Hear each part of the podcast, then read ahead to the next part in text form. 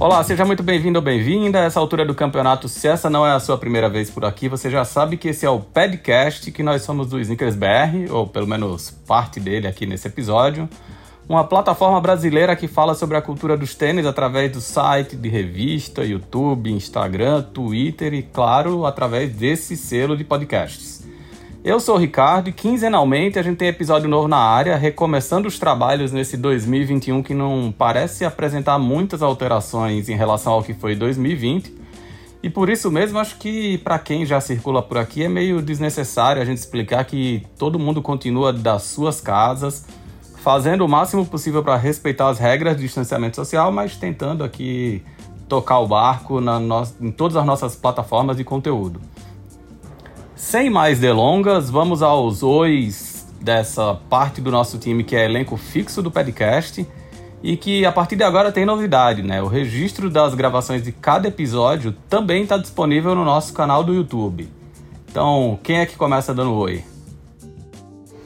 Boa tarde, pessoal. Olha só, acho que foi o recorde dele numa introdução. E esse é o Jaime. Quem é o próximo? Olá, boa tarde, sou o Gerson e a gente vai por ordem de idade então, né? O Jaime, depois eu. Então agora é a vez do. Designer. Designer nada, sou. sou o caçula. Então vai eu, Felipe, né? Meu nome. É isso, galera. E eu, designer, Guilherme. Tamo aí. Tamo aí. Bom, demoramos. demoramos, mas voltamos aqui no podcast. Nossas férias dos, das gravações do programa foram meio que nem férias de universidade federal que começam em dezembro e só volta às aulas em março. É, mas a gente começa daquele jeitão de sempre, então cada um trouxe um tema para esse episódio e aí quem vai começar com o tema dele da quinzena é o Jaime Ha. Bom, o meu tema dessa quinzena, desse episódio é bem simples.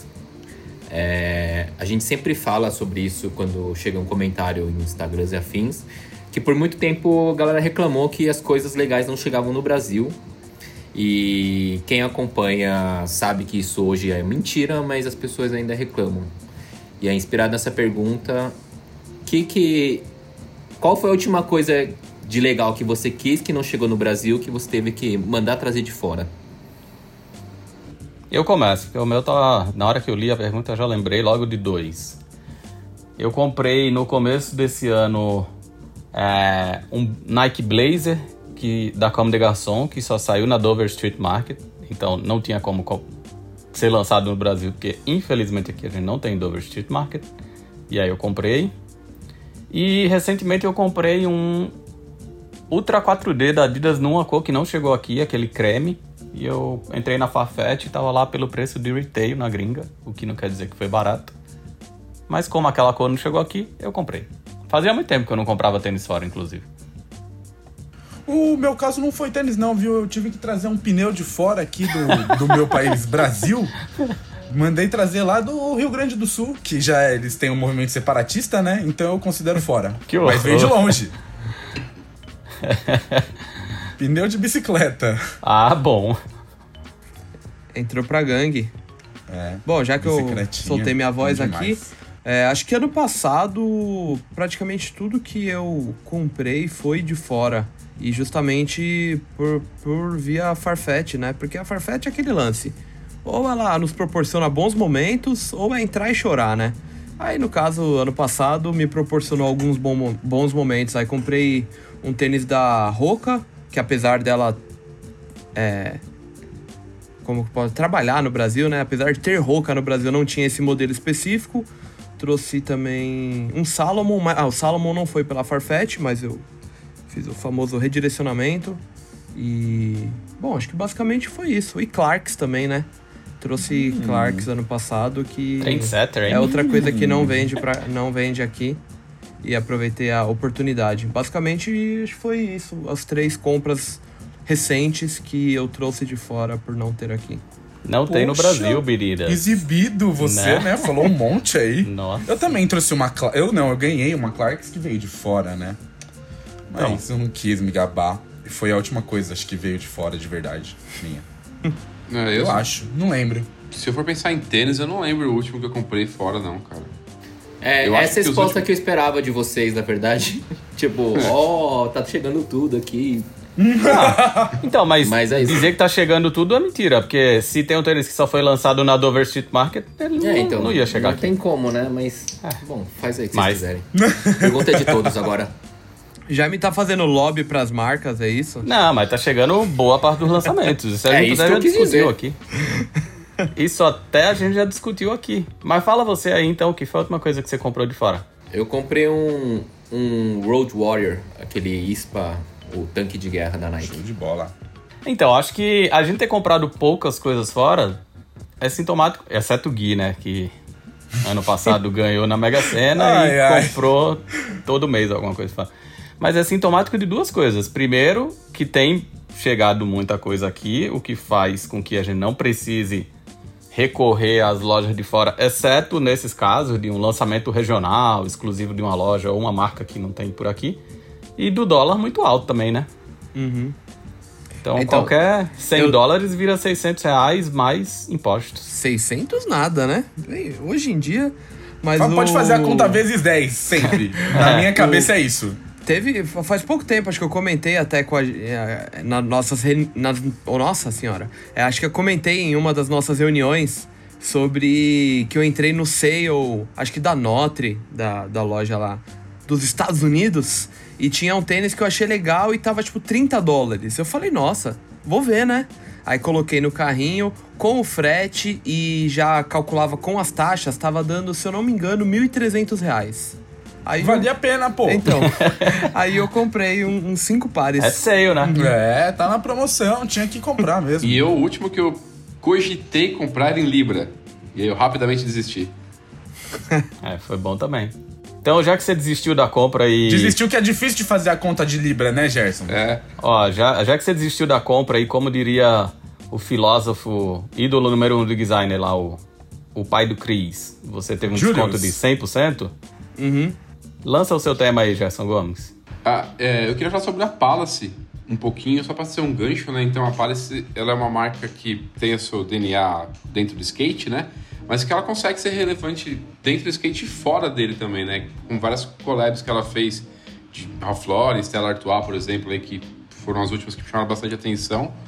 E, e aí eu queria conversar com vocês sobre o que, que vocês acham dessas marcas que saem dos seus limites, vamos dizer assim, né?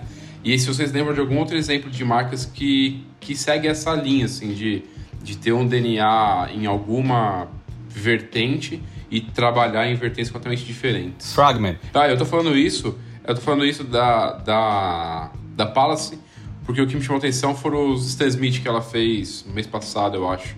Que um parece original e o outro é.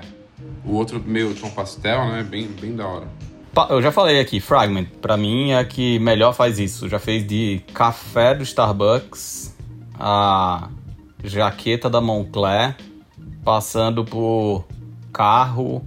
É, acho que foi a primeira assim, a fazer isso, a ter linha de papelaria, é, collab com Nike, collab com Sakai, collab com Deus e todo mundo. E sempre imprimindo o DNA deles, que é muito forte, apesar de muita gente achar que é simples demais, mas às vezes fazer o simples é o mais difícil, né? Então, mas aí no caso da Fragment, o que é a Fragment? Um estúdio de design. Sempre Então- nasceu para ser um estúdio de design. Então, qual que é o universo que ela pertence? Ela pertence a todos os universos. E não pertence a nenhum. Então, assim, é, isso é o que é, é o mais da hora. Tipo, eles não se limitaram a ser nada e ao mesmo tempo foram um monte de coisa. Tem de, sei lá, brilho labial, hidratante labial da Fragment até café de Starbucks, como eu falei. Então, acho que é uma marca que não nasceu para ser para se limitar a nada. Então, acho que foi o exemplo que todas essas outras tentaram seguir a partir de collabs, né? E Fragment tem as coisas tanto em collab quanto sozinha. É, eu acho legal o, o- Acho que o lance da Palace, a forma como eles fazem é muito bem feita. Então, tanto essas colaborações, às vezes, com Adidas, que não são necessariamente de skate, são legais, então já fizeram coisa de tênis, de futebol, né? É, e pra mim, que pedalo, no ano passado fizeram. é, meio que patrocinaram uma equipe de ciclismo durante um dos maiores circuitos do mundo, tá ligado? Então fizeram uniforme junto com a Rafa, que é uma marca bem famosa desse meio. Então acho que. Não, acho que também vale dizer que a Palace começou a fazer isso nem não com a Adidas, né? A primeira uhum. collab da Palace foi com a Umbro, que já era camisa de futebol. Sim. Era, então, aí depois com Reebok também, tênis que não era necessariamente de skate. Acho que isso, esse, essa expansão do universo deles já vem de bastante tempo, né? É, eu acho que cada marca acaba tendo uma identidade diferente, mas dentro do skate, acho que Acho que o skate é um mercado onde muitas delas estão hoje, né? Então, a Supreme sempre fez colaboração com a Doc Martens, com a Timberland. Então, mesmo falando de calçados e roupas, ela sempre fugiu daquele universo, né? The North Face. É uma marca que tem crescido bastante e que tem mostrado isso é a Pop Trading Co., que eu não sei se eles são holandeses, se eu não me engano, que já fizeram colaboração com já fizeram com Vans, já fizeram com New Balance, já fizeram com a Camper mais de uma vez. E é uma marca de skate, né? A, a Noah segue o mesmo caminho. A Noah não é necessariamente uma marca de skate, mas é uma marca que tem dentro do seu próprio time é, gente que é do skate, tem artistas, tem galera que é meio que da pesca, é, muitas pessoas envolvidas com movimentos sociais que fazem parte do time deles. Então acho que tem muitos nomes que hoje atuam muito bem, né? Com vários braços, mesmo tendo a essência dentro de, de algo. Tem ah, e também não também, dá pra... né, que a gente falou Então, não dá pra esquecer vezes. da Kif. É, não dá pra esquecer uhum. da Kif, que não tem Pronto, essência dentro... com tudo que eu ia falar. não tem essência de nada especificamente e faz tudo, né? E, aliás, por E eu acho que, assim, por exemplo, se fala do Supreme, Supreme gera a curiosidade porque é inusitado. Foi mal, Gerson. É, tipo, faz bolacha, sei lá, papel higiênico. E aí é, o, é, é pelo inusitado. O, aqui faz, tipo, muito bem feito. Tipo, vai fazer com BMW uma montadora de carro. Os caras vai lá e lança dois carros. A Supreme faz as coisas legais, mas também tem uma hora que caga. Tipo, vai fazer com a Lamborghini. Aí começou a surgir os rumores. Vai lançar a Supreme e Lamborghini. Aí todo mundo ficou esperando um carro. Não, eram umas roupas feias pra cacete, né? Então tem que saber, tem que saber escolher também, não é sair fazendo qualquer coisa. Fala aí, Felipe, o que você ia falar daqui? Eu não tenho mais muito o que falar, de verdade. O Jaime acabou com o meu discurso e o designer também. não, não eu tinha pensado em nada mais. Eu só ia lembrar da Kif da loja agora, de Paris. Não, né? mas eu gosto de tudo, concordo com tudo que eles falaram.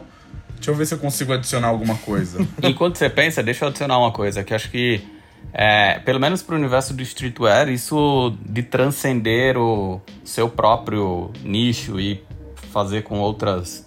fazer produtos para outros territórios, digamos assim, é muito veio muito do Japão, né? Se você olhar, o Japão, a galera é meio. Essa galera do streetwear é meio que uma gangue que todo mundo colabora com todo mundo, independente do que façam. Então, tipo, Neighborhood sempre foi umas roupas meio de motoqueiro é, que colabora com, sei lá, Bape, que sempre foi o streetwear mais começo dos anos 2000. Aí você vê no Japão, Pepsi, também no começo dos anos 2000, lançar edição limitada das garrafinhas com as tampas de tênis da Adidas, que era uma coisa que nos Estados Unidos ainda não acontecia. Então acho que isso vem muito dessa cultura desse novo streetwear que, que começou no Japão, né? Então, Sakai, que tem a pegada mais de experimentalismo, alfaiataria, misturas aí. É esposa do cara da Color, que tem uma, uma cara mais esportivo, sofisticado, que faz collab com Adidas, sabe? Acho que é uma mistura bem originária daí do, do Japão. Não, até aprofundando um pouco um negócio que tinha. Eu não sei como é que tá, porque faz tempo que eu não vou no Japão, mas o, o que eu tinha visto tipo, antigamente, por exemplo, Mitsubishi. Mitsubishi faz tipo carro, televisão, caneta. Eu acho que tem um pouco disso das, das próprias empresas do Japão, elas serem meio que multidisciplinares e fazer produtos de naturezas. E aí talvez seja nem do Japão, porque a Hyundai também tem isso, né? De fazer, tipo, máquinas, carros e, e produtos que a gente nem vê no Brasil, mas que de repente vê é. em países a Samsung que me faz uma máquina de lavar e um celular que explode. Isso aqui é o quê? Ou seja, faz bomba e máquina de lavar. Os caras é bom demais. e eu acho da hora, apesar de ter uma galera mais purista, de certa forma, principalmente dentro do skate, dentro de alguns lugares mais. É... Enfim, o skate tomando como exemplo mesmo, que acha ruim quando as marcas fogem muito, né, daquilo que elas acreditam ser o, a, a raiz dela, né? Então tem gente que a, pega mó mal da Supreme ficar fazendo a bolacha, fazer um vaso, fazer uma motoca. E a Palace fazendo também várias coisas. E eu acho justamente o contrário, né? Eu acho que é muito foda quando fogem dessa linha que todo mundo espera e daquilo que eles geralmente começaram se propondo a fazer. Porque é algo que a gente fala muito dentro do, do universo dos tênis hoje. É, o skatista, o sneakerhead, o, o escritor, o gari, o vendedor, ele não é só uma coisa, né? Ele é muito. Então, tipo, o sneakerhead pode ser também um skatista, ele também pode ser um cara que pratica. É, sei lá, escalada, ele pode ser o cara que roda peão na rua. Então. Esse é o Felipe. É, então, então, então é legal mostrar isso, né? Que não é necessariamente obrigatório você estar tá sempre, não, porque você nunca é só uma coisa. Eu, pelo menos grande maioria das pessoas nunca é só uma coisa, né? Então, imagino que é, a galera, por exemplo, que é da bike, mas que também anda de skate ou vice-versa, achou mó foda de ver a Rafa com a Palace. E, enfim, vocês entenderam. E, enfim, é isso, né? O cara que reclama das coisas que a Supreme faz é porque não tá botando a grana que a Supreme tá botando no bolso. Pode ser também. Então, eu quero deixar para encerrar esse para dar a palavra pro Jess encerrar a pergunta dele, na verdade, deixar uma pergunta que pode ser tema para um outro episódio aí, que é a gente até acho que já discutiu em algum episódio passado. Tá, mas qual o limite entre o que é legal e o que é só aplicação de marca? O cara que reclama da Supreme aplicar o logo dela em tudo, é... qual o limite? A gente já falou de o que é que faz uma collab ser legal, por exemplo, né? Em outros episódios, de ah, tem que fazer sentido para as duas marcas e tal. Qual é exatamente esse limite? Bom gosto. Não, não, esse daí é assunto para um próximo episódio. Vamos deixar o pensamento, não é pergunta. Isso, tá? Vamos passar um traço aqui. Aí você responde primeiro para não falar que todo mundo roubou suas respostas. Então pode mandar aí a pergunta. Agora o Gerson fala se ele ficou satisfeito com as nossas respostas. Antes, antes que o, o Lumena de Carvalho aí me fale que eu posso ou não posso falar, eu quero que o Gui faça a pergunta dele. Eu vou fazer a pergunta. É... A minha primeira pergunta ia ser uma continuidade da do Gerson, mas eu desisti. E eu queria falar sobre histórias, né? A gente, além de. A gente reforça muito, né? O lance de que a gente gosta muito de tênis. E aquele lance de que nem sempre uma história salva um tênis ruim e nem sempre um tênis enfim, e vice-versa. E a gente, mas a gente gosta muito de histórias, né? Tem tênis que não são tão bons que às vezes a gente passa a simpatizar quando tem um tema específico. E eu queria saber se vocês têm a lembrança de algum tênis que vocês é, que, um tênis temático, vamos dizer assim, ou uma colaboração, que a partir do conhecimento desse tema você se interessou em procurar mais a fundo aquilo, ou às vezes um tênis que era inspirado numa cidade e por causa daquilo você teve vontade de. Ó o Bruno De Luca, ó o Bruno De Luca.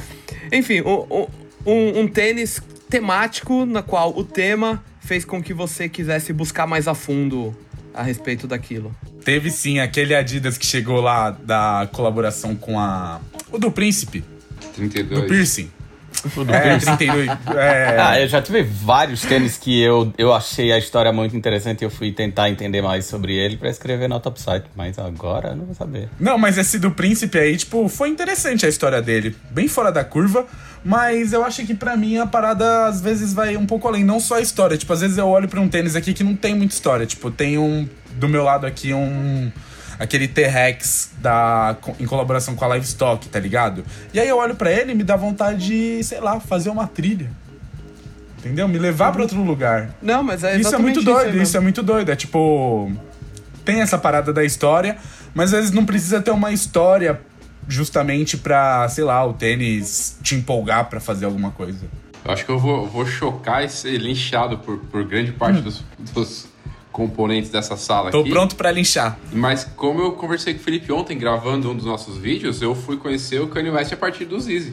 Eu não conhecia ele. Então, tipo, depois eu fiquei sabendo que o cara é relevante musicalmente e tal, mas eu nunca fui o cara do rap, né? Então, e... mas foi do Zé Easy ou do Zizi Boost? Não, do Zé Easy. É, então. E eu diria que do segundo. O primeiro Easy eu nem gostei e não fui atrás. O segundo eu gostei e aí comecei a, a pesquisar quem era esse tal desse maluco tava fazendo tênis com a Nike. Eu não sabia quem era. Porque, ó, se for considerar estamos em 2021. O Easy, o primeiro é 2009. Acho que é 2009, né? Então temos 12 anos aí. 12 anos atrás eu tinha 16 anos. É bem provável que eu tenha conhecido o Easy antes do Kanye ou ao mesmo tempo. Acho que é até meio comum isso, querendo ou não, né? A gente levantou uma pergunta ontem na- no vídeo, que acho que talvez a gente possa até trazer ela pra cá. Kanye West, para o grande público, para a massa brasileira, é mais conhecido pelos tênis, pela música ou pela ex-esposa? É que a gente não falou, a gente não fechou na massa brasileira, né? A gente É. falou só grande público. Então, grande público é muito grande. Então, acho que grande público é muita gente, mas pro Brasil, eu não sei nem. A massa brasileira, não sei nem se conhece o Kanye West. Essa é a verdade. Não, mas da massa, quem conhece ele seria por qual, qual checkpoint da vida dele? Eu acho que tênis e depois, e, e depois música. Ixi, eu ia começar pelo, pelo final, ia falar pela Kim Kardashian. Pela quem? É. Então, eu acho que é, é, é, é uma pergunta muito difícil de responder, porque depende muito de quem é a massa. Liga lá pro Data Foda-se aí. Então, é, É, que então. A, a minha base científica para chegar na minha resposta é que às vezes a gente vê o nome dele na coluna da direita do Globo.com. Então, ó, Então, o que eu ia falar é é o- isso, assim, se você for considerar que a Kim Kardashian tem, sei lá, cento e muitos milhões de seguidores no Instagram, muito provavelmente o Kanye West é conhecido, mais conhecido hoje em dia como o ex-marido da Kim Kardashian. Tá, mas e aí, como é que vocês ficaram conhecendo a Kim Kardashian? Como é que vocês conheceram a Kim. Kardashian? Eu conheci pelo Kanye West. Pelo vídeo pornô que ela fez, cara. Pô, há muito tempo atrás, pode crer. Eu lembro dela lá na cama com o mano, lá. ó. É. Oxi. Com Dória, não era aquele vídeo com Dória? Aquele vídeo lá que ela tenta reanimar o Dória, não é? Bom, então depois de falarmos de Kanye West, Kim Kardashian, é... ninguém respondeu Então. a pergunta do Gui, ficou Não, falando respondeu, de... pô, respondeu. Eu falei que eu conheci o Kanye a partir do Zizi, é. Ah, então beleza. Aí, Mas falta, falta a gente, não? É. O, o Felipe Falta o queria Jaime. ir fazer os striptease por causa dos tênis de cano alto. E o Jaime? e o Jaime, queria o quê? É o quê? A pergunta. Tudo bom? Não, queria o pergunta. quê? A raqueta do Guda. o quê? Ah, agora, agora eu peguei o espírito. Ah, não tô entendendo nada.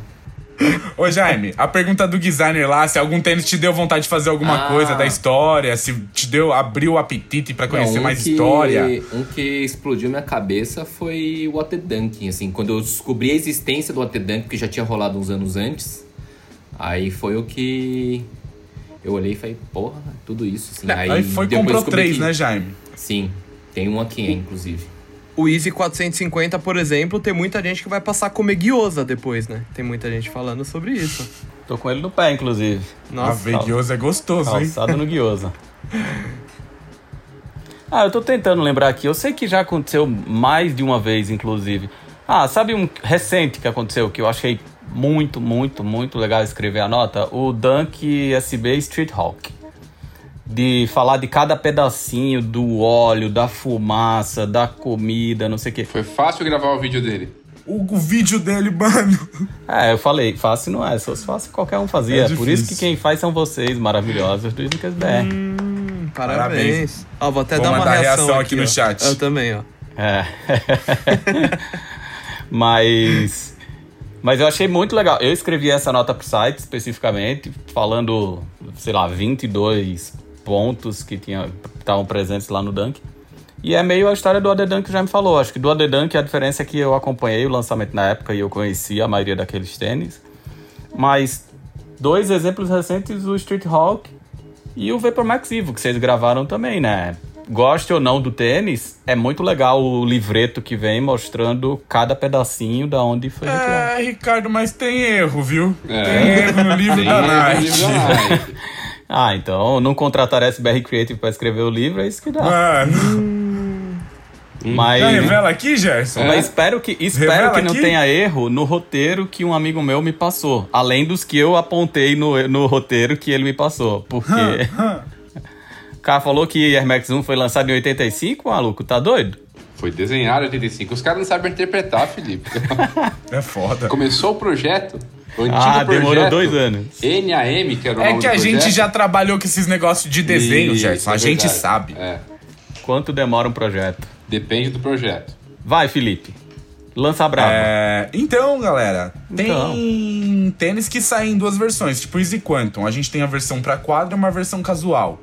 Chuteira, a gente tem milhares de versões, tipo, pra um modelo de chuteira. Tem a versão de quadra, tem a versão de campo, tem a versão que o menino usa pra ir pra escola. E, enfim, isso daí acontece. E eu queria saber de vocês que tênis vocês gostariam, sei lá, de performance que existisse uma versão de lifestyle. Tipo, o Kobe já teve uma linha de lifestyle na Nike, outros atletas, LeBron também já teve, tipo, uma linha de lifestyle. E recentemente eu adquiri um Harden Volume 5, só pra contextualizar a minha pergunta. E o tênis é muito bonito. E acho que, tipo, é um dos tênis que acho que entra no meu top 10, justamente por ser um tênis de performance que eu gostei tanto.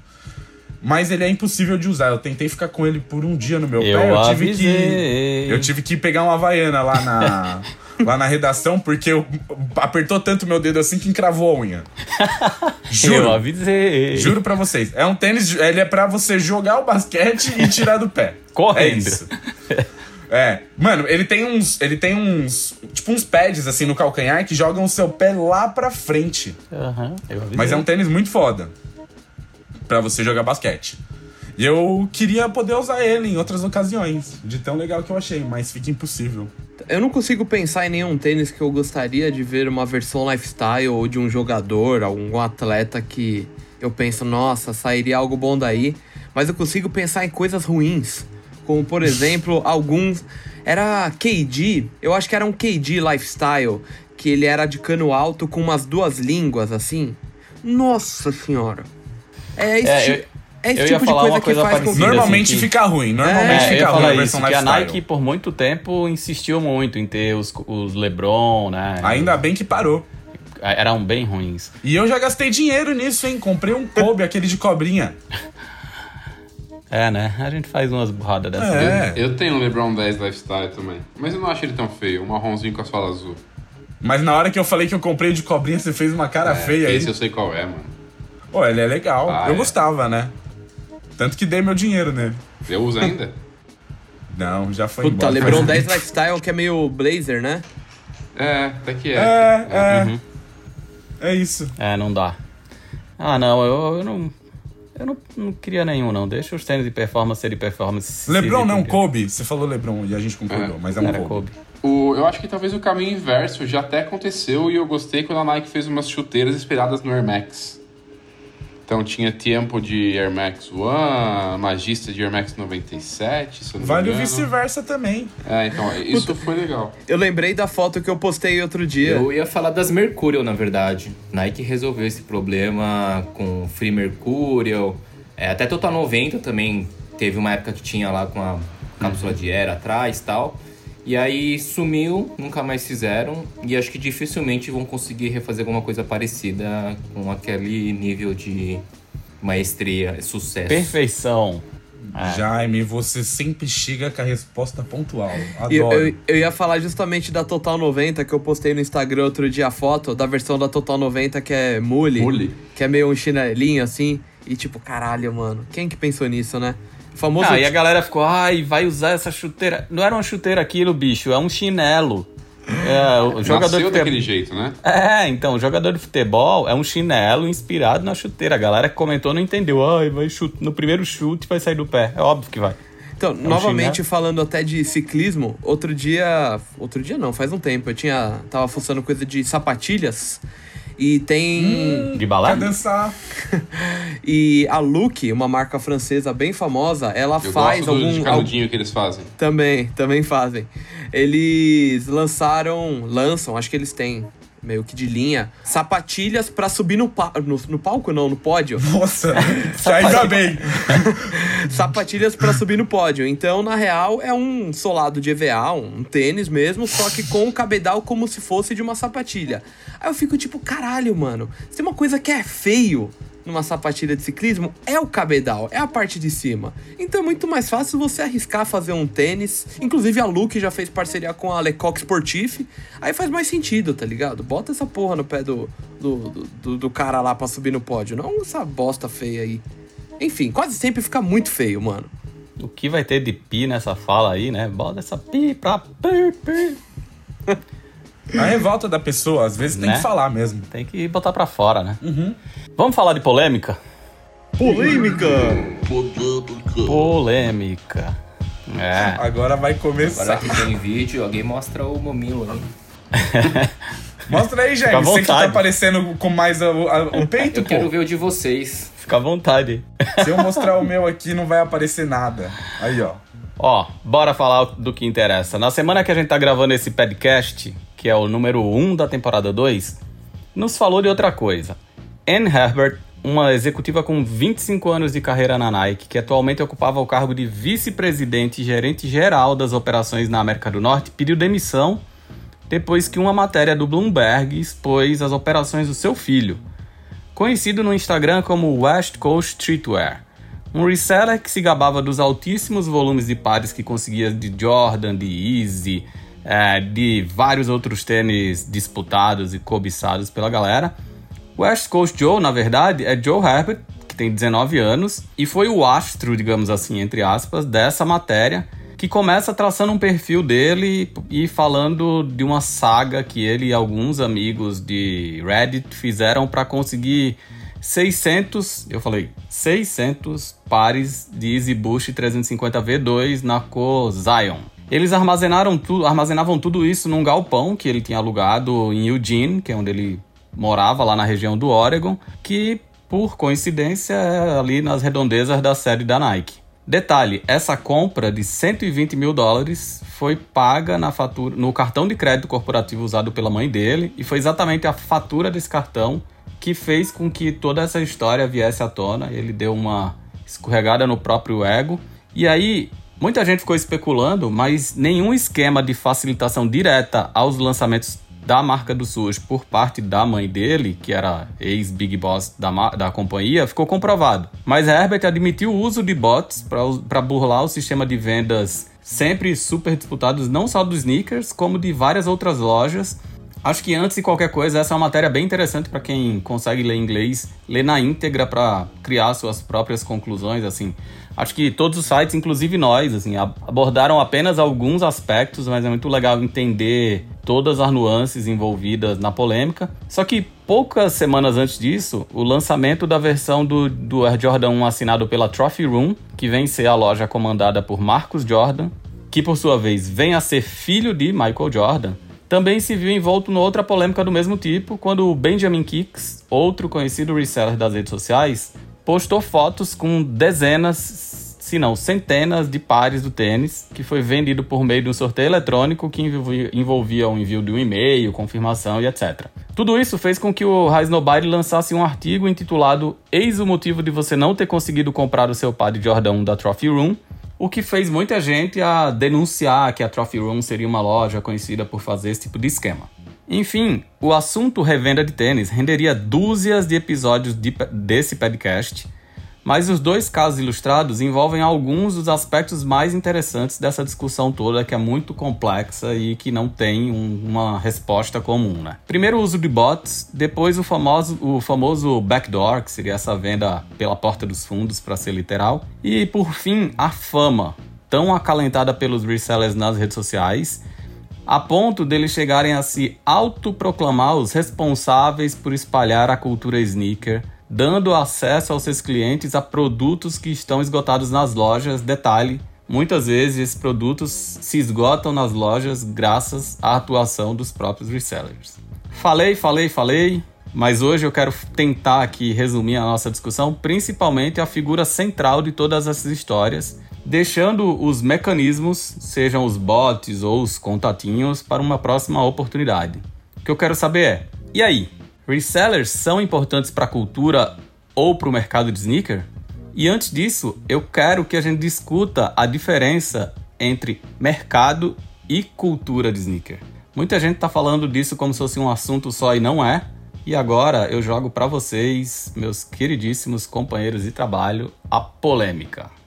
Bom, primeiro eu queria falar que a hora que você comentou de venda pelas portas dos fundos, eu pensei no Fábio Porchat Reseller, tá ligado?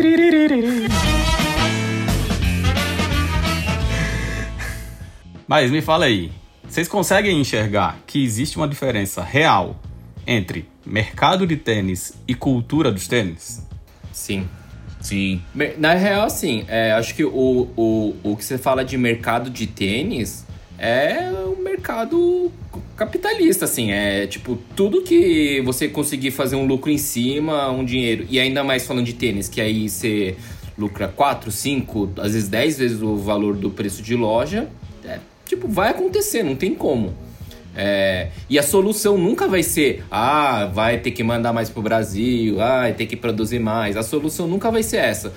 Então, assim, eu, eu, eu falo isso porque até puxando um, um pouco a brasa ali para a firma, semana passada a gente lançou o SBR Report e a gente fala bastante, assim, tipo, de. Fala-se um pouco, né, do, do resell também e tal.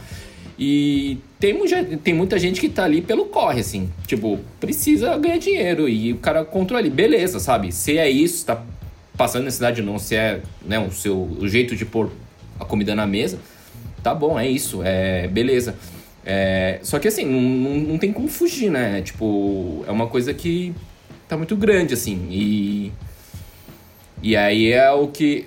O, o que eu fico pensando é assim, é, tá, então, beleza, é isso, tá todo mundo fudido, ninguém mais compra tênis, mas e aí, essa bolha vai estourar, não vai estourar, quando que vai estourar? Assim, é, é, o, é o que eu fico tentando ver, porque, sei lá, é o mundo que a gente vive, não tem como você fugir disso. Ó, deixa eu só dar dois dados interessantes antes de todo mundo responder a mesma coisa, já que o Jaime tocou nesse assunto, né? Primeiro, tamanho desse mercado.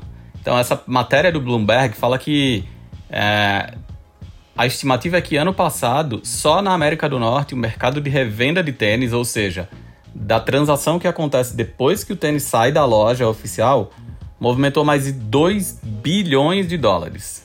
Só para efeitos comparativos, o tamanho do mercado global de sneaker, o oficial, que acontece nas lojas autorizadas, é de 60 bilhões de dólares. É, 2 bilhões de dólares por ano só na América do Norte é um número maior do que algumas marcas de tênis oficiais movimentam. Então, o mercado de revenda hoje em dia é maior do que várias marcas de tênis é, que atuam lá oficialmente. Um, Outro dado interessante aqui também que a matéria traz, o Jaime falou dessa coisa de é, é, meio inevitável existir a revenda, né? E sempre existiu, a gente vai falar mais disso. Mas é que a matéria levanta a possibilidade da revenda de tênis ter nascido com o próprio Air Jordan 1 em 85. Porque quando primeira, as primeiras levas de cores foram vendidas e eles custavam 64 dólares e 95 centavos, começaram a sair muito rápido, a vender muito rápido, e as próprias lojas começaram a segurar uma parte do estoque para quando a molecada começou a sentir falta, vender depois mais caro do que o preço sugerido pela Nike. Mas aí fica ainda a pergunta para Felipe Carvalho, Guilherme Lopes e Gerson Gomes: reseller faz parte da cultura dos tênis? É tão importante assim para a cultura dos tênis? E qual a diferença entre cultura e mercado de tênis? Bom, é, antes de trazer a minha resposta aqui, eu gostaria de trazer um terceiro fato, né? Que oh. reseller não gosta de tênis, ele gosta de dinheiro. Tanto que a maioria deles vendiam Abercrombie antes, não vendia tênis, e aí eles migraram para esse mercado. Isso é uma coisa legal também, que voltando à matéria, eles falam, né? Da diferença do reseller de tênis OG, digamos assim, e aí eles falam com um casal lá que fala disso, de o cara fala, ah, eu cresci, passei minha adolescência na fila dos tênis, eu comprava um, dois pares, três pares, ficava com um, revendia dois. Aquilo que a gente até já falou aqui em outros episódios, meio que um tênis para fazer dinheiro para você comprar outro, ou tinha aquela coisa mais de comunidade. Uhum. Por mais que assim, ó, não dá para ser hipócrita. Mercado de revenda existe em tudo que é limitado: boneco, vinho, obra de arte. Álcool em gel te teve no começo da quarentena. Álcool tipo, gel. Acabou em todas as farmácias, no Mercado Livre tinha lá um litro por cento e poucos reais. Oferta versus demanda, né? Eu concordo que o reseller dessa forma aí, que hoje em dia é quase que romântico, né? Pensar no, no, cara que faz isso desse jeito. Não existe mais. Não existe mais. Não é, existe. Mas, sei lá, isso daí fez parte da cultura. Era o cara que mandava o tênis de fora pra cá, tá ligado? Era aquele rolo de, tipo, a gente pegar os exclusivos aqui do Brasil e mandar pra fora e trocar por iPhone. Mano, é escambo, tá ligado? É rolo, é coisa louca. Então, acho que falando isso aí que você tocou até no iPhone, eu acho que essa parada do resell, traçando um paralelo exagerado, poderia ser quase uma receptação, sabe? Tipo, o, o, o furto de alguns aparelhos. Chegou o alguns delegado! produtos- Não, é verdade. O Ô, furto, virou o o programa roubo- do Datena. Ó, Posso falar, Lumena? Por favor. Valeu. O furto ou roubo de alguns produtos só acontece porque tem quem compre. Então, se a galera parasse de procurar os produtos roubados ou furtados ou qualquer que seja, talvez o, o, o índice do crime seria menor. Se a galera parasse de comprar os tênis do reseller, os caras iam ficar com os tênis parados e talvez parasse. Mas, cara, se por um bagulho que dá problema legal, os caras não param, acho que pra comprar tênis os caras vão parar? Não vão parar. Então, tipo. Eu sei muito bem disso porque roubaram a minha Saveiro. Então.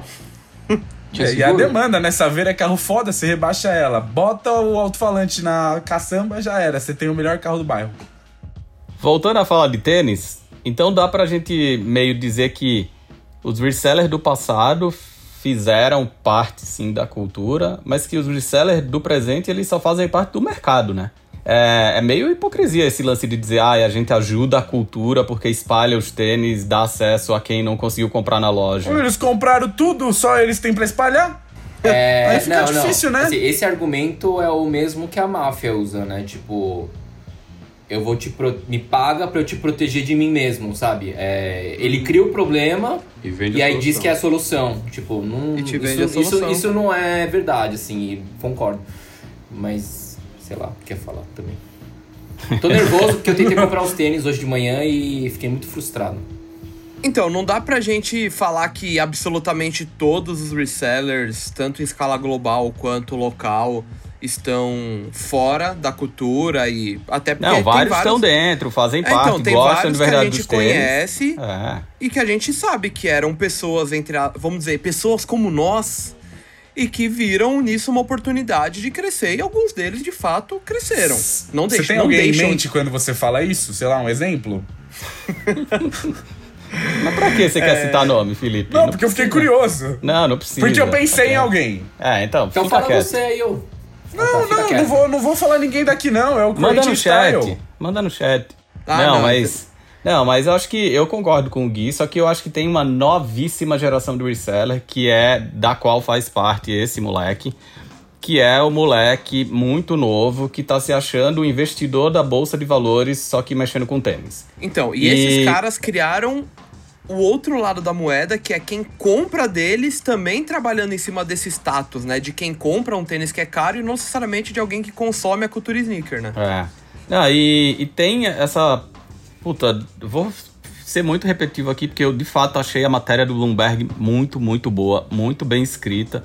E tem muitos insights, assim, que às vezes a gente avaliando essa coisa do resell meio que superficialmente, a gente não pensa, né? Então, outros exemplos. O Joe Herbert lá, ele fala que ele vende muito mais tênis comum do que os hypados. Que ele faz muito mais dinheiro com tênis comum do que os hypados. E ele dá como exemplo o Vapor Max. Ele fala, ó, o Vapor Max é um tênis que se você for em qualquer loja da Nike você encontra, mas muita gente que compra comigo não se dá ao trabalho de procurar. E o que ele, ele e os amigos que programam os bots fizeram foi ficar de olho em todas as, é, as liquidações. E aí também teve a facilidade da mãe dele, então eles iam meio que nas Nike Factory, lá nos outlets da Nike, chegavam lá, compravam os tênis que já estavam em liquidação com 60%, com mais 40% de desconto da, da mãe dele de funcionária. E aí ele falou, ó, eu consigo vender um tênis desse ganhando 10, 30 dólares no par, mas eu faço um volume tão grande que ele alega que só é, em um mês do ano passado ele teve lucro líquido de 200 mil dólares com esse tipo de tênis. É o que eu ganho no mês. É o que eu faturo no mês também. Sabe o que é o mais curioso disso tudo? Tipo, aí o cara tá lá fazendo muito mais dinheiro com Vapor Max do que com Mag encontrado não sei aonde, não sei o que. E aí rodou por quê? Porque quis ficar se exibindo na internet, assim. É, é a mesma coisa do Benjamin Kings. O cara tinha lá o contato na, na Trophy Room, né? A gente tá supondo, né? Não é certo, mas ele tinha esse contato. E aí ele foi lá e fudeu o contato, essa conexão que ele tinha, porque tinha que postar na internet que tava com tudo aquilo de tênis. Então, e nesse caso da Trophy Room fez mó barulho, porque mesmo na matéria que o Ricardo citou, acho que é do Nobile ou do, do High Do Beast, é... não é só o Benjamin Kicks, foram pelo menos três resellers grandes que postaram É. fotos, tipo, mano, numa sala Paredões. com. é, é tipo, o mesmo tipo de foto que o bizarro, tá ligado? postava. Aí os paredões. caras falam, ah, tem 8 mil pares, 12 mil pares. Falaram, caralho, só nessa foto tem, tipo, metade, tá ligado? Mas eu tô curioso ainda porque o Gerson não se posicionou como ele costuma se posicionar. Ele tá muito quieto. Tá calmo. Não, eu, Ele tá acho, que, calmo eu só. acho que é uma parada que não. Não tem o que fazer, cara. Tipo, os caras inventam o problema, vendem a solução. Tem essa galera que tá nessa, nessa vontade de, de usar os tênis que são caros, que vão continuar comprando deles. Eu, por exemplo, desisti de comprar tênis há muito tempo. Então, tipo, nem entro mais no site das marcas pra tentar, como já me falou que tentou hoje. Já não faço mais, porque é viagem perdida. E não sei, é esperar essa galera enjoar e a moda ser. Não sei, cara. Camiseta baby look de, de time. Aí vai todo mundo usar isso aí, vai esquecer dos tênis e volta, sabe? Como, como o Felipe falou, um tempo atrás era usar Abercrombie, que era a moda e todo mundo usava. Agora a moda é usar tênis caro e tirar foto por Instagram. E dos caras que são reseller é isso, mostrar que o cara tem um contato e. Há muitos anos atrás, quando saiu. Muitos anos, alguns anos, né? O Jordan 11 Space Jam, quando teve o último relançamento, eu lembro que eu tava nos Estados Unidos e fui conversar com um cara e ele tu viu meu tênis, veio conversar comigo, e aí a gente conversou, entrou nesse assunto, e ele falou, ah, acho que eu vou pegar. Eu falei, ah, foda pra comprar? Ele falou, ah, é nada, eu conheço um cara que trabalha na Footlocker e eu pego sempre antes de vender. Então, tipo, a- o backdoor sempre existiu. E, tipo, as lojas brasileiras também devem ter os seus, seus movimentos, mas não um negócio do tamanho que é feito, né? Desde o cara colocar uma foto com centenas de pares. É, eu acho que depois. É, é por isso que eu falei que hoje não daria tempo da gente falar sobre bots e backdoor com a profundidade que os assuntos merecem, ficam para outras oportunidades, porque eu acho que teve também muita interpretação meio superficial da história desse. especificamente do moleque da mãe dele, da Nike, né? As pessoas começaram meio que a acreditar que todo mundo que trabalha na Nike dá acesso a- aos tênis a qualquer pessoa, assim. Não é assim, né? Teve muita revolta, inclusive, entre pessoas que trabalham na Nike que a gente conhece, eu conheço lá fora, por exemplo, falaram, mano, nunca consegui comprar um tênis no Sneakers na vida. Tipo, nunca consegui pegar um lançamento limitado de forma nenhuma, assim. Muito provavelmente porque tem esse cara lá e ele explica muito essa mecânica dele e dos amigos no Reddit, como é que funciona e como é que eles botam os, os bots para monitorar. E aqui no Brasil isso tá cheio agora, a gente tá vendo também, né? O que traz um outro submercado que é o das mentorias. Então, o Joe também é mentor. Ele tem, ele tem um grupo é, que tem 45, ou que tinha 450 inscritos até o momento da matéria e que só com esse grupo cobrando pela mentoria ele fatura 100 mil dólares por mês. Isso aí. O menino é um gênio, né? Vamos falar a verdade. Hashtag faz a TED. Não, mas ó, volto, assim, ó, falando sobre tudo, assim, sobre mentoria, sobre ele usar o cartão da mãe, aí não sei se era a Nike que pagava a conta ou se era a mãe dele que pagava. E aí esquecendo o fato que ele usava o desconto dele, da mãe dele pra comprar nos outlets. Vocês acham que ele tava fazendo uma coisa de errado ou beleza, ele tava jogando as regras do jogo? Então, aí entra numa discussão do que é ilegal e do que é imoral. Cara, ilegal não, o que ele tá fazendo não é. Então, mas, e aí? Imoral é. É imoral. Mas até É. aí não cabe a gente julgamento, Jaime. É dele, né? Não, a Se não tem um juiz pra a julgar. questão não é julgar. A questão É ele, não é Jesus julgar, Cristo. mas é que assim, tipo, o- eu tô pensando assim, tipo, beleza, o cara o cara foi lá e achou o bot ou criou o bot com os amigos, não sei o quê. E aí tá vendo a oportunidade de fazer um caminhão de dinheiro. E tá fazendo, sabe? Tipo, beleza, é, é- é- volta naquela Então, história. mas tá fazendo um caminhão de dinheiro por meios escusos. Porque assim, tudo leva a crer que, por exemplo, ele comprava nas liquidações porque ele tinha acesso e ele fala isso. A matéria pergunta: ah, como é que você sabia das liquidações? Ele fala: ah, morando na- nas redondezas de Portland, todo mundo tem alguém que tem algum contato na indústria dos tênis que dá essa. Então alguém ia lá e soprava no ouvido dele e falava: vai ter uma liquidação na Nike Factory e tal. E ele ia lá e pegava, varria todos os pares.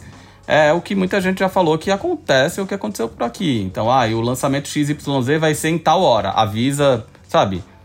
Então, Não, e até, tipo, gente que tem contato dentro de outlet, tá ligado? A gente sabe que rola. E aí, tipo, o produto legal de outlet vai cair tudo na mão de uma pessoa. é, é ilegal, não é, mas não é moral também, né? Então tá quebrando o brinquedo. Assim, faz-se uma, uma comparação muito complexa, mas que faz muito sentido com o mercado de ações mesmo. A- Essa regulamentação do, da, da oferta e demanda, por. A mentoria dele é isso: é, pô, o tênis não saiu ainda. A galera fica perguntando, será. Mesma coisa que fazem no nosso Instagram.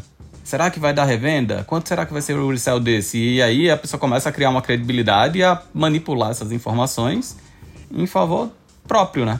Isso tudo é culpa do croata, que limpou Então. o mercado de dunk. Aí eu ia chegar nessas duas, em dois aspectos. Primeiro, tipo, foto com paredão de tênis não é novidade nenhuma, né? O croata já fazia isso Fazia em há muito 2004 com os Paris, a foto mais famosa da internet. E Mas aí ele fez sim, com uma tacada de gênio, assim, né? Tipo, pelo que eu lembro que ele contou, ele falou: eu varri o eBay. Porque Sim. aí ele botou o preço que Foi. ele queria. Então foi. Eu acho. Ali eu acho que o cara. Ele bem, monopolizou, assim. né, Sim, a parada. Então, essa foi estratégia, eu acho. Foi uma. É, foi, foi inteligente. mas isso não deixa de quebrar o brinquedo do mesmo jeito. Mas é o ápice do, do cuzão. É o ápice do, do negócio que ele É. tá reclamando. Ele levou ao extremo a Exatamente. parada. Só que hoje é muito mais difícil você levar ao extremo. Mas, tipo, ele levou esse extremo, mas ele foi lá e comprou pelo preço que você tava anunciando. Sim, ele falou: eu comprei todos, porque uma, uma vez que eu varri o mercado de revenda, eu ia botar o preço que eu quisesse. Mas é exatamente o princípio do que a galera faz agora. Exatamente. É, eu varro todos os Mas ele não estoques. tirou a chance da galera comprar. Agora os caras tiram a chance gente comprar. É, é isso que eu tava querendo dizer, Com assim, os exato. É. Tipo, já- o tênis já tinha sido vendido, né? Não, ele não tirou a chance Mas da galera bem. comprar na revenda, porque já tinha. Ma- Mas é a mesma coisa que falar, tava lá na. Mano, é, é evolução. O, que a gente- o que a gente vê hoje é a evolução do que esse cara fez, mano. Se É, ele tivesse é é oportunidade verdade. de fazer o que ele. O que a galera faz hoje, e com certeza ele faz, ele ia fazer, mano. É, ele faria. Não, não tô falando É a mesma isso. coisa, só, mano. Só que o episódio do Dunk, do Paris, eu acho que é um pouco diferente dos É, eu outros. também concordo. Mano, é a mesma coisa, velho. É, é um, é- um é filho do Eu outro. acho que mano. a raiz é a mesma. A diferença é que ele varreu o que já era um mercado de revenda, então ele foi o re-revendedor, e o, a galera agora varre o mercado Uhum. de venda. É o retail, eles lá. É. eu- Mas É, isso não e, deixa de. e, é que- e ele teve uma sacada boa, porque assim, é, era, um, era, um, era, um, era um modelo com uma tiragem baixa, acho que eram 200 pares, já tava meio, né, galera falando muito. Então ele teve essa sacada de, beleza, eu consigo manipular esse, esse mercado de revenda porque tem uma tiragem baixa e tudo mais. Tipo, não dá pra fazer isso com Easy hoje. Tipo, ah, vou colar em todos os revende sneakers da vida no Instagram e comprar todos os Easy. Ou, tipo, hoje é impossível. Mas dá pra tentar fazer isso com as lojas. Ah, e só vai ter isso em duas lojas. Tipo, mete os bots no site dessas duas lojas, compra o estoque Tanto que inteiro. já quase fizeram, né? É, e você regula aquele A partir daquilo, você tá regulando o mercado. Pode ser inteligente, mas não deixa de ser, tipo, antiético e, escroto. pra Imoral. caralho. Ah, é. é a mesma, pra mim é o mesmo princípio, assim. E, e tem quem acredite isso, e a própria matéria fala muito, o surgimento ou o amadurecimento desse monster, desse monster não, desse monstro, ao StockX. Porque o StockX foi quem organizou isso tudo. Então, hoje em dia, a molecada, é, antes de saber se gosta ou não de um tênis, entra no StockX pra ver quanto ele tá valendo. Antes dele ser lançado ainda. Então, tem acho que uns aplicativos que cruzam as informações do StockX e de outros sites pra te falar, Tem. vale a pena ou não vale comprar? Tem, é, tem umas vários. paradas assim, mano. Tem vários. Virou é o mercado. Um, é, um, é um poder muito grande, né? Tipo, vou chutar assim, Virou. um exemplo louco. Ah, o, o CEO do StockX quer comprar o próximo tênis do Travis Scott. Aí, mano, o cara joga lá embaixo o preço, manipula lá e consegue, Aham. tá ligado? Exatamente bolsa de valores. Commodities. Tênis Mano, virou commodity. Eu tô agora. viajando, mas, tipo, teve uma fita de um Zarmag também com esse moleque aí? Não, teve. É a história que aí descobriu por causa da a matéria fala isso, né? Ele se gaba na matéria de ter conseguido comprar quatro pares de mag. seis, que ele, seis. Seis. Que ele descobriu num, num galpão abandonado. Um ano atrás. E aí, nessa época do um ano atrás, todo mundo noticiou que um moleque do Oregon encontrou seis pares num storage, blá blá blá. E hoje em dia duvida-se muito disso. Será que ele encontrou mesmo num galpão abandonado? Será? Porque assim, ó, não dá para negar que poder a mãe dele tinha. E pela quantidade de alguns tênis que ele tem lá, tipo de Jordan, não sei o quê, tem muita gente falando, ele tinha mais estoque do que Foot Locker. É, é surreal, assim, as cifras que, que ele dizia movimentar. Por exemplo, para dar um, um último exemplo, ele falou que durante a exibição do The Last Dance, ou graças à exibição do The Last Dance, só em maio do ano passado, ele vendeu 600 mil dólares em tênis. Quantos anos ele tem mesmo? Eu, eu nunca nem vi esse dinheiro escrito. 19 anos. Não, e antes falei que, dólares ainda. antes que falem que também é, é uma viagem do ego, né? De, de que ele se exibe nem nada, a matéria prova, né? Tanto é que foi nessas comprovações que ele rodou, ele. O moleque fodeu com a mãe dele, né? Entregou a mãe. Entregou de bandeja a mãe. Caralho. O mais foda de tudo isso é a, é a mulher perder o emprego, mano. Fiquei com dó. Pediu pra É? sair, né? Será que ela é? Será que ela é uma moça de idade já? Vai ser difícil se encaixar agora em outro lugar, né? Fiquei pensando. Não, Trabalhou o filho, 25 anos na o Nike, filho, a aposentadoria o filho, tá boa. O filho aposentou a mãe agora. É Vai tipo que história. bancar ela pro resto da vida. Esse tipo, É, ah, agora ele vai ter que bancar ela, né? Ela se demitiu, é tipo, ah, foi suicidado, né? É tipo isso. É, Então já pensou aí, ela vira reseller? Ia ser um belo plot twist. De vira? tanto contato que ela tem, tipo, ah, agora eu me demiti, mano, eu vou acabar com a Nike. Começa a comprar tudo, tudo, tudo, tudo e vende. Daí, na verdade, ela vai manter a Nike Ó, só. eu né? acho que será que vai acabar com a Nike, com o Caio que ela tinha, não é comprando tênis que ela vai fazer, não, mano. É soltando aquela informação sigilo- sigilosa. Oh, rapaz. Aquela Mas fala mais aí, Gerson. Você falou muito pouco. Não, cara, acho que é isso. É, é muito chover molhado esse tema, assim. É muito. Tá, ô, Gerson, se fosse pra surgir uma informação sigilosa aí, o que, que você acha que surgiria? Ah, se eu, se eu tivesse o poder de falar uma groselha sobre a Petrobras, Petrobras e saber que as ações dela ia cair, eu faria isso? Não sei, mas tem gente que faz. Tem gente que faz. Ai, ai. E ganha 18 milhões de reais de um dia pro outro. Rapidinho. É. Querem chegar a uma conclusão da minha pergunta? Eu Reseller. tenho uma conclusão. São as novas regras. É, eu eu acho que. Não sei se Não são novas regras, mas esse é o novo normal do mercado de tênis. E eu acho que a gente se adaptou. A gente se frustra, mas depois a gente se alegra e a gente compra outro tênis. Não, a minha pergunta não foi essa. A minha pergunta foi: e aí, reseller é parte da cultura ou é parte do mercado? Sim e não. Então acho que é meio que o que o Felipe falou, né? De assim, a gente gosta de tênis. Aqui eu tô falando desses cinco patetas que estão na sala. A gente gosta de tênis no geral. Se a gente não consegue comprar o tênis do hype, a gente vai se divertir tanto quanto comprando um Clube C, comprando um Blazer, comprando um outro tênis. E a gente não vai comprar do reseller. E aí isso responde a sua pergunta. A gente, a gente tá fazendo a cultura se movimentar e a gente não tá dependendo do reseller. Então o reseller não faz parte da cultura. O reseller faz parte do momento atual. Do mercado. E eu acho que talvez aquele primeiro. Ah, faz parte do mercado. Aquele, isso, aquele primeiro reseller que comprava dois, ele e mais alguém na fila. Então, que é esse negócio romantizado. É. Esse cara esse cara fez parte da cultura. Aqui não existir existe mais. É, Então acho que as coisas são, são coisas diferentes. E é isso, enquanto for, for moda você colocar a mão na cara e tirar foto olhando pro chão no Instagram com tênis no pé, vai ser feito. Enquanto for moda o cara fazer o tênis de telefone no Instagram, vai ter cara pagando 10 mil no, no, junk, no dunk do sorvete, sabe? Enquanto tem imbecil, tem outro pra lucrar, mano. É assim. Eu só- eu a minha última contribuição é que eu só desejo a autoestima do reseller que acha que a cultura sneaker cresceu no Brasil por causa dele. É só isso que eu desejo pra minha vida. E com isso, então, a gente encerra essa discussão. E aí eu começo a dizer que esse foi o primeiro episódio do podcast de 2021. Mais um dos podcasts com selos em BR de qualidade. Vocês não vão fazer? Ah, tá acabando. Ah, pô, poxa vida. Daqui a 15 dias a gente tá de volta no seu agregador de podcast preferido e agora também aqui no nosso canal no YouTube, canal do Snickers BR, obviamente. Mas antes da gente acabar de verdade com esse episódio, acabar no sentido de encerrar, né? Não de destruir.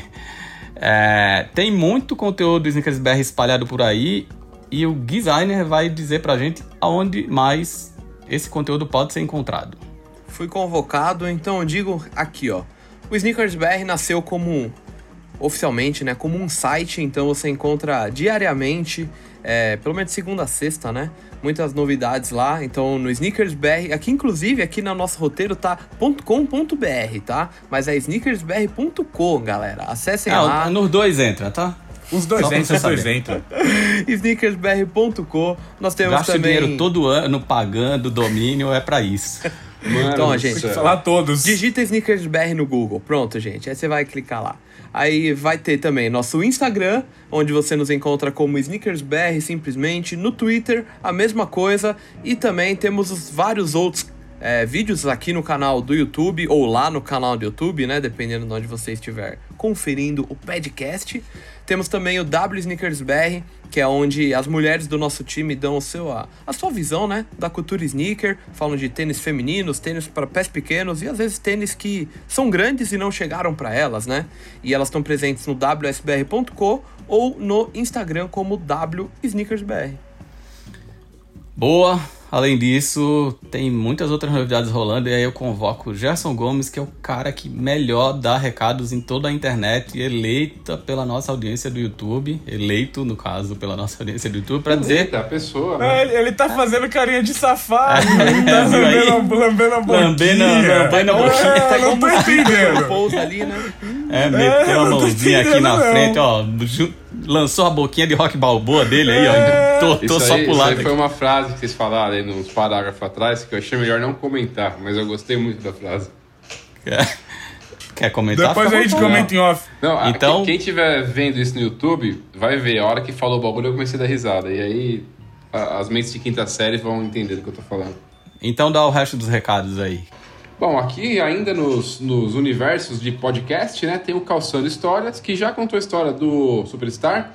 E em breve a Thaís, que é a comandante do, do quadro, vai voltar com um, um novo ícone, um novo clássico, que vai fazer aí a- a- alguns dos seus minutos se transformarem em aprendizado. Tem também o Sneaker Nerd, que em breve volta com o Marcos aí, né? E outros programas e formatos que. Pode dar spoiler? O. O, o Stag Lumena. É, o, Lumena. Ô, Lumena, pode dar spoiler? Pode. O, o estagiário, Tá liberado. o estagiário vai brilhar fora do Twitter, vamos dizer assim, né? E ainda ah, tem um novo, um novo produto né, da SBR Enterprises com o Digital Designer, que é o SBR Report.